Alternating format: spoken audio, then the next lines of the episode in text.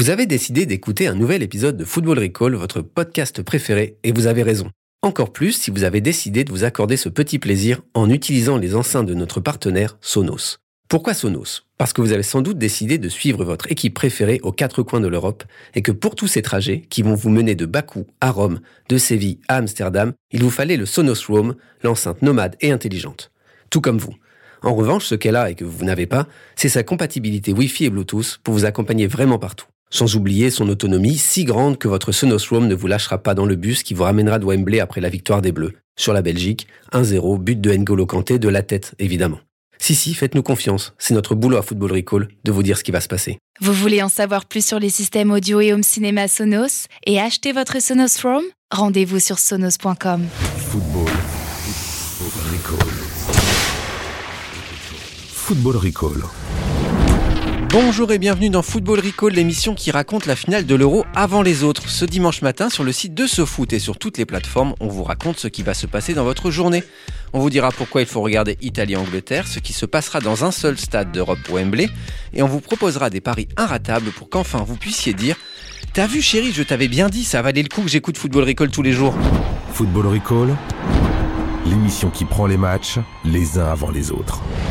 Comme à chaque émission, je suis accompagné par un membre éminent de la Sosphère. Mon invité aujourd'hui aime l'Europe centrale, l'Europe de l'Est, l'Europe du Caucase et celle des Balkans.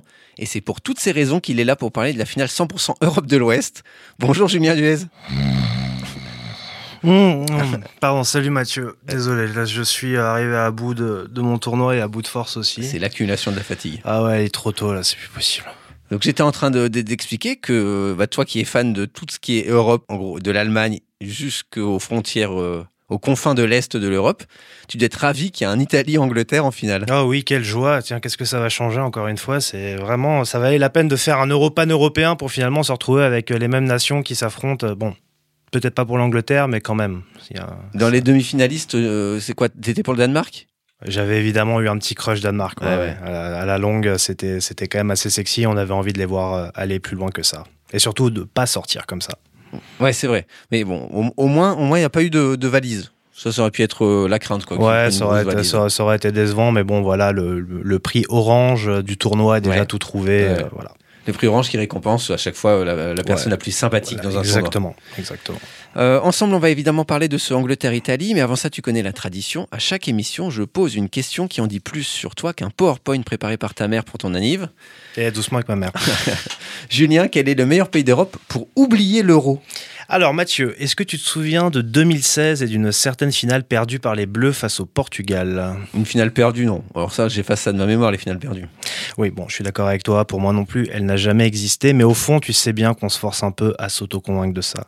Alors qu'en vrai, le meilleur moyen de se dire qu'il s'est rien passé, mais genre vraiment rien passé, ce serait d'avoir Alzheimer. Parce que là, aucune Ah là là, possible. dérapage, dérapage en Non, non, non, non, non, non, non, non, je te rassure, c'est très très sérieux.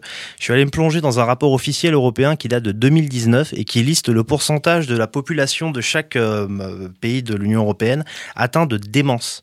Alors je te dis pas que c'est une solution radicale, mais dans une certaine mesure, ça peut aider. Il y a des stats surtout. Quoi. Et Ouais, donc, alors ça, c'est- Part de la population atteinte de démence. Il faut aller où, du coup?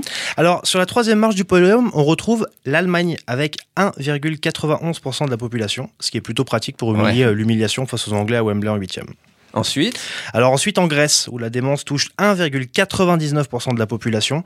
Là, c'est pratique pour se rappeler que les champions d'Europe 2004 n'ont pas réussi à se qualifier pour ce tournoi-ci. L'ennui, c'est que certains risquent justement d'oublier qu'ils ont été champions d'Europe en 2004. and the winner is? Et bah, l'Italie. Ah ouais. Là, le score est particulièrement élevé, ça explose puisque ce sont pas moins de 2,12% des Italiens qui sont atteints de démence. C'est quand même assez triste.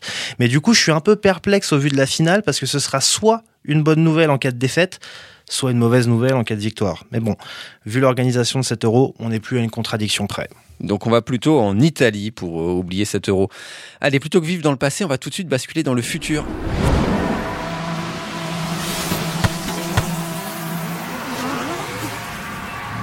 Il est 20h55 et le moment tant attendu est arrivé. Est-ce qu'on va entendre l'hymne italien résonner malgré les huées du public anglais? La question nous brûle les lèvres, d'autant que les sifflets démarrent au quart de tour dès que résonnent les premières notes de Fratelli d'Italia. Mais ce que les locaux ne savent pas, c'est que depuis la demi-finale, Roberto Mancini a imposé à ses joueurs une cure radicale. Quel genre de cure? Alors rien à voir avec le terrain, Mathieu, mais ça fait quasiment 5 jours que Bonucci, Chiellini et Tutti Quanti sont tenus de boire 5 fois par jour une tisane à base de miel, de Ah. Lavande et de romarin, un remède de nonna idéal pour se dégager les bronches Ouais. et se lubrifier les cordes vocales.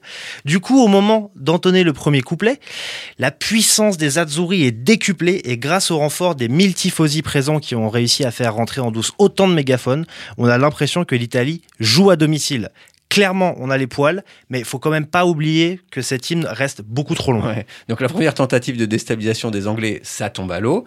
Mais je suppose qu'ils vont se rattraper sur l'hymne anglais, sur le God Save the Queen. Alors tu supposes bien, Mathieu, sauf qu'il y a un petit souci en régie. Et ouais, parce qu'après la demi-finale contre le Danemark, le DJ de Wembley a oublié de changer le disque sur lequel était enregistré Derer et Unikland, l'hymne de la troupe scandinave. Et alors que les supporters s'apprêtent à rendre hommage à leur reine, les haut-parleurs crachent une déclaration d'amour Au Danemark. au Danemark, exactement. Résultat, le temps que le malheureux cavalier de disque, parce que oui, c'est comme ça qu'on traduit disque jockey en bon français, le cavalier de disque. retrouve, alors le temps qu'il retrouve la bonne galette, Wembley est en train de siffler sa Ah propre là équipe. là. Et ce coup-ci, les Italiens ne se privent pas de la fermer pour savourer chaque seconde de cet instant déjà mythique. Euh, Ça commence très très mal cette finale. On voit qu'il se passe beaucoup de choses sur les hymnes. Est-ce que ça va avoir des conséquences euh, sur le match ensuite? Bah, évidemment, tu t'imagines bien que pour deux pays qui chérissent autant leur hymne, un quoi que pareil, ça peut pas être oublié en un claquement de doigts.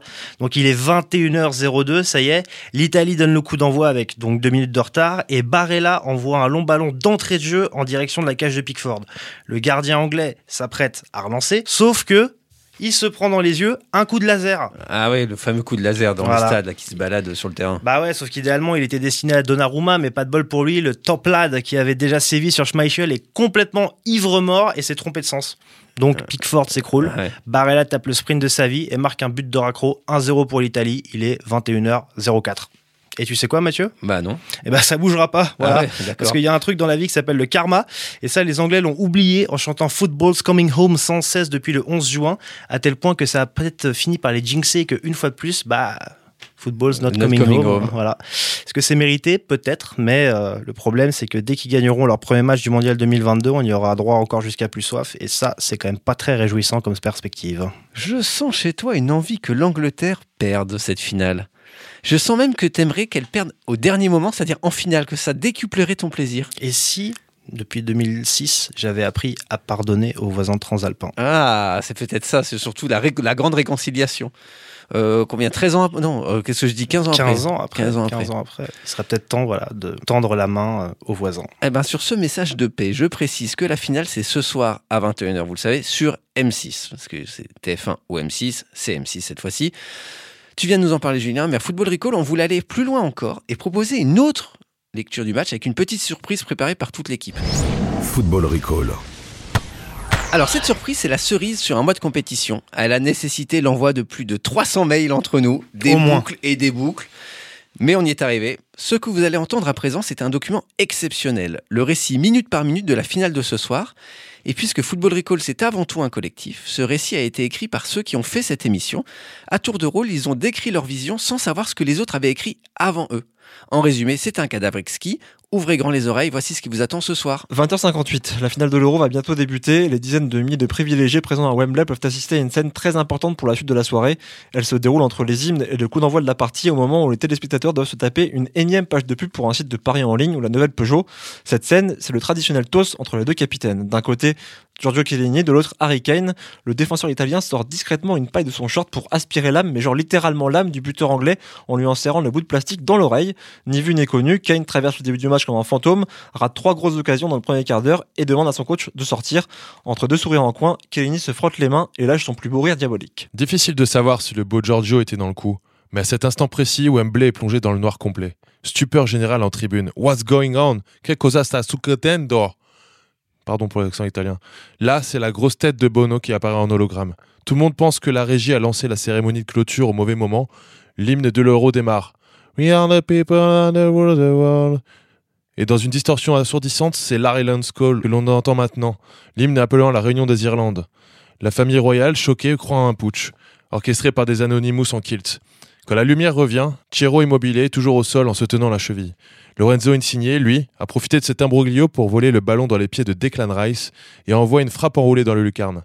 Pour info, le binational Declan Rice était international irlandais avant de jouer pour l'Angleterre. L'Italie prend le large et l'Irlande, après s'être fait sucrer les matchs prévus à Dublin par l'UFA, tient enfin sa revanche. Touché mais pas coulé, les Anglais repartent de plus belle, toujours soutenus par le public de Wembley. Quand soudain, le quatrième arbitre demande à l'arbitre principal d'interrompre le match, après avoir aperçu en tribune un supporter anglais qui ne chantait pas It's Coming Home. L'homme au sifflet dessine un rectangle avec ses doigts et se précipite vers l'écran de la VAR en demandant un zoom sur le siège 37E où est assis l'accusé qui jure qu'il chantait à plein poumon. Après un visionnage minutieux, l'arbitre estime que le supporter ne chantait pas et l'exclut du stade. Le match reprend sur un faux rythme et le score reste le même à la pause. C'est la mi-temps. L'Italie a donc un but d'avance dans cette finale et toujours aucun scandale à déplorer. Dans les vestiaires anglais, Gareth Southgate remotive ses troupes, accablés par la sortie prématurée de leur capitaine. Raheem Sterling court sur place pour rester chaud. Harry Maguire, lui, consulte les messages de son agent. Il a réussi une bonne passe à la 36e minute. Il vaut maintenant 136 millions sur Transfer Market. Son agent essaye tout naturellement de le convaincre de changer d'air. Chez les Italiens, Marco Verratti fume sa clope. Manuel Locatelli se demande quand il va rentrer en jeu. Giorgio Chiellini prépare son bandage même s'il ne s'est pas encore ouvert le crâne. Et Roberto Mancini repasse sa chemise. Serein les Italiens. Un peu trop même. Verratti s'en une deuxième, alors qu'Immobilier sort en premier des vestiaires. Et là, c'est le drame. De son bureau, le quatrième arbitre sent l'odeur de clope et demande immédiatement la VAR. Les images sont formelles, Verratti a fumé. Heureusement, le règlement, lui, est plus flou. Verratti a fumé, certes, mais la smoke line technologie est claire, les volutes n'ont pas franchi la porte du vestiaire italien. On le voit bien grâce à la ligne dessinée sur le ralenti. Qui plus est, fumer est un mouvement naturel chez Marco Verratti. Sa main droite, même si clairement décollée du corps, s'inscrit ici dans un élan tout ce qu'il y a de plus normal. Or, le règlement est précis. Il est considéré qu'un joueur a artificiellement augmenté la surface couverte par son corps lorsque la position de son bras ou de sa main n'est pas une conséquence du mouvement de son corps dans cette situation spécifique ou n'est pas justifiable par un tel mouvement. Rien de tout ça ici, et malgré les protestations anglaises, l'arbitre est obligé de reconnaître qu'il est difficile de fumer en gardant le bras le long du corps. Les supporters italiens peuvent respirer, le hibou n'est pas exclu, et la seconde mi-temps peut enfin débuter, avec 7 minutes de retard. Dans les tribunes, les supporters anglais commencent à avoir chaud. On l'ignorait jusqu'à la dernière minute, mais pour maintenir la finale coûte que coûte à Wembley, l'UEFA et Boris Johnson ont secrètement négocié que la bière soit vendue avec alcool. Et c'est là que les premiers incidents commencent. La cage de Donnarumma est bombardée de morceaux d'ananas. Le public chante God Save the Queen sur l'air de Fratelli d'Italia. Et pour rendre hommage à Raheem Sterling, une dizaine de mancuniens brandissent des kalachnikovs gonflables. Bingo Ça marche L'attaquant anglais s'écroule dans la surface. L'arbitre n'hésite pas. Penalty. Un vent d'effroi glace l'Italie et ses tifosi, alors que Mason Mount s'empare de la balle pour exécuter la sentence. Le moment choisi pour Kellini, qu'on avait déjà vu très câlin avec Jordi Alba face à l'Espagne, de tenter une autre folie affective. Le défenseur de la Juve claque carrément une bise au joueur de Chelsea. Tout secoué, le meneur de jeu anglais dépose son ballon dans la surface, avant de constater que les supporters italiens, rassemblés derrière la cage de Donnarumma, sont aussi en train de se faire des poutous sur les joues. Ce trop-plein d'affection semble perturber Mount. Sa course d'élan, parsemée de petits pas étranges, n'est pas sans rappeler celle de Simone Zaza face à l'Allemagne lors de l'Euro 2016. Manque de bol, la frappe de Mason Mount envoie le ballon bien au-dessus de la barre transversale. Au même moment, dans le ciel de Wembley, un ULM apparaît au-dessus du stade et se dirige tout droit vers la pelouse. L'ULM est aux couleurs de la Fédération des Daltoniens de Londres, qui réalise une action coup de poing contre la coupe peroxydée de Phil Foden, qui a empêché les personnes atteintes de daltonisme de bien voir les matchs de l'Angleterre lors de ses entrées en jeu. Le pilote, pas très adroit, manque de s'écraser avant de toucher dans le ciel le ballon du penalty qui redescend alors, tombe sur la tête de Donnarumma avant de franchir la ligne. Un partout. L'Italie est sonnée par ce retournement de situation et en perd tout son jeu. Chiellini rate ses tacles, Verratti joue jusqu'à la fin du match et Jorginho se met même à faire des passes en retrait. À la 85e minute, l'Angleterre domine outrageusement. Sur un corner dans la surface italienne, Raheem Sterling s'effondre après un contact avec le petit doigt de Bonucci. Après vérification, la VAR est formelle, penalty et deuxième but de Mount. Football is coming home.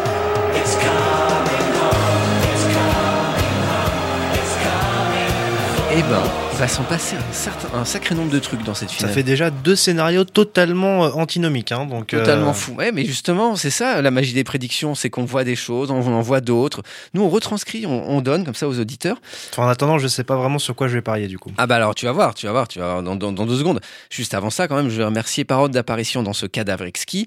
Nous avions donc Clément Gavard, Mathieu Rollinger, Alexandre Doskov, Simon Capelli-Welter, Julien Duez, ici présent, Adrien, Adrien Cando, pardon, et Brice Bossavi. Merci à eux pour ce récit plein de, de visions scientifiquement rigoureuses, on va dire, on va dire ça comme ça.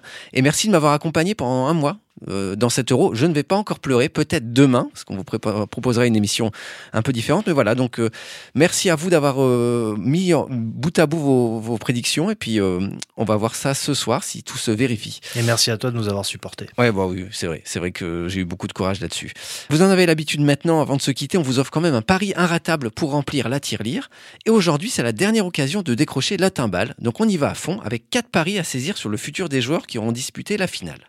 Forcément, ils seront tous très convoités, ces joueurs. Une drôle de vie les attend. Et donc, quatre paris qui vont essayer de deviner leur vie. On commence avec 25 transferts signés d'ici la fin de ce mercato d'été. Ouais, ouais, 25. À Chelsea? Non, 25 à la Juventus. 25, c'est le nombre d'internationaux italiens qui ne jouaient pas pour la Juventus au début de l'Euro. Alors la Juve n'a pas fini, n'a fini cette saison qu'à la quatrième place de la Serie A, son Nul. pire résultat depuis Nul, la 2011. Juve. À ce rythme-là, elle sent bien qu'elle va finir en Ligue Conférence. Ah Donc oui. Un charter pour Turin et c'est reparti direction les sommets. Le problème, ça va être d'expliquer aux 25 nouveaux qu'il faut, quoi qu'il arrive, passer le ballon à Ronaldo. Ça va, alors, la cote est belle, vous mettez un demi-milliard d'euros et vous gagnez un Scudetto. Oh, c'est rien. Donc c'est pas mal. On continue avec l'Angleterre et on s'arrête sur le prodige Phil Foden. On en parlait euh, tout à l'heure dans, dans le, le film de la finale.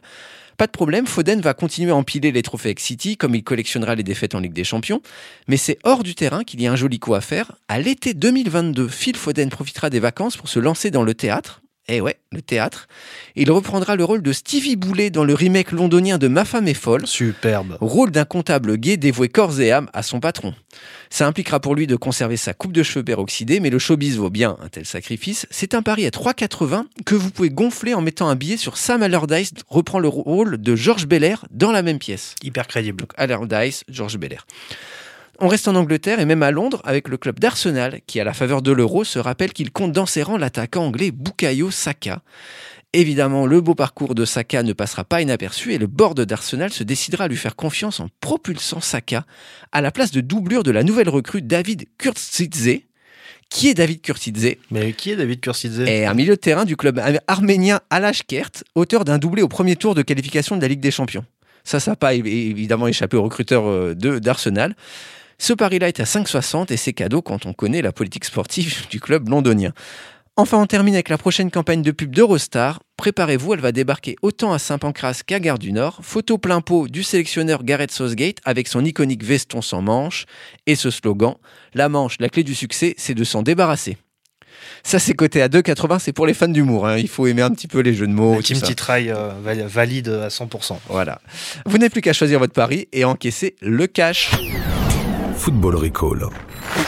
Merci d'avoir écouté Football Recall. J'ai été ravi de vous accompagner pendant ce mois de foot et rassurez-vous, on ne va pas vous abandonner comme ça. Je vous donne rendez-vous pour un dernier épisode demain matin. On essaiera de faire un joli pot de départ malgré l'heure euh, peut-être un petit peu matinale. Et merci Julien d'être venu nous voir. Mais merci à toi Mathieu, encore une fois. Très sympa, hein Toujours aussi sympa. toujours ouais. aussi sympa. Puis on C'est vrai qu'il y a l'euro tous les ans. Voilà, ouais, c'est vrai, exactement. Mais bon, on va réfléchir à faire quelque chose, peut-être euh, le suivi de tous les matchs de Ligue des Nations, la, divi- la quatrième division, la troisième division de la Ligue des Oh, les Nations. révélations qui tombent. Ouais, on va Génial. réfléchir à un truc. On adore ça. Et comme Thomas le disait, n'oubliez pas, Football Recall, ce sera toujours la gaudriole. Le podcast foot. By SoFoot.